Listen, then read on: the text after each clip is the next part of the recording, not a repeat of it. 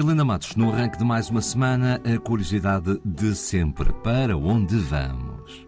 Ah, hoje vamos para um local que pode parecer quase daqueles locais de, de, de catálogo de viagens, destinos exóticos, ilhas paradisíacas, uh, tudo, tudo o que se possa imaginar. Mas nós vamos em 1607 e vamos para um momento muito difícil pelo menos para algumas centenas de portugueses que estão cercados no porto de Dianga. Eu quero desde já fazer aqui um, um, uma ressalva. Eu não faço a menor ideia como é que se pronunciam corretamente estes termos e, portanto, espero não os pronunciar muito mal, mas provavelmente também não os estou a pronunciar bem. 1607 temos vários portugueses nesta zona, estamos, a falar, uh, uh, pensando assim em termos de mapa mundi, imagine-se ali onde fica a atual Birmânia, e é, é por aí. Uh, estamos num, num porto, há centenas de portugueses que estão cercados, entre eles está o nosso protagonista desta semana.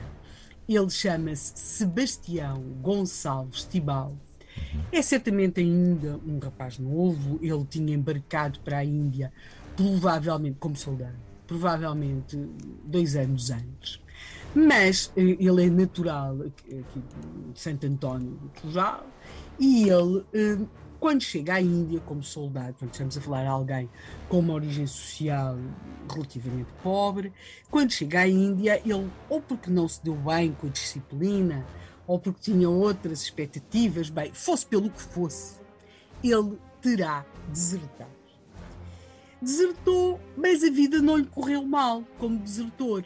Porquê? Porque ele vai então para aquela zona da atual Birmânia, estamos ali a falar de zonas que têm muitas ilhas, eh, facilitam muita vida a quem se quer eh, de alguma forma esconder. Ele ali vai desenvolver uma atividade comercial, terá negociado em sal, por exemplo, eh, vai, vai andar fazendo os seus negócios, as suas coisas e por causa desses negócios que não lhe estavam a correr nada mal, ele acabou a cruzar o seu destino com um outro homem, também português, conhecido como o Rei do Pegu, que tinha como seu nome Felipe de Brito e Nicote, e que era um português que tinha conseguido, por mil e umas reviravoltas do destino, uma grande, mas uma excelente posição uh, naquelas zonas. Ele era uma espécie de corsário, este Filipe de Brito e Nicote, e acabou a, ter um grande, grande, grande poderio no tal, uh, na tal zona do Pegu, onde chega a dirigir milhares de homens. Mas este Filipe de Brito e Nicote é um homem particularmente cruel cruel com aqueles que derrota, cruel com as populações locais e que terá traído, ou traiu de facto, alguns dos chefes ou reis com que vai estabelecer ligações naquela zona. Alguns desses chefes ou reis, como quisermos chamar, acaba por vir cercar Felipe de Brito e Nicote nesta tal zona do porto de Dianga.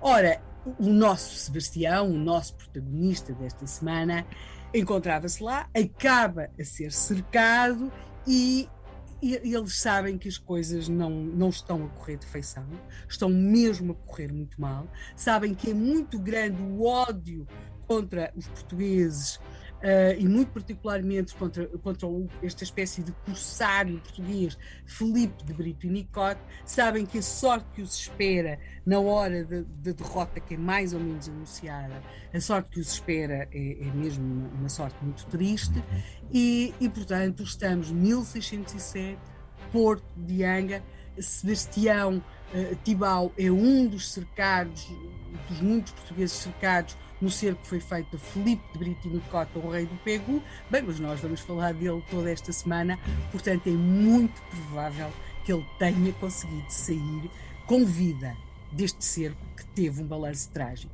Sebastião Tibau vai ser o nosso protagonista desta semana. Terá saído com vida, mas não sem confrontos, com certeza, e é disso que vamos falar nos próximos episódios desta semana.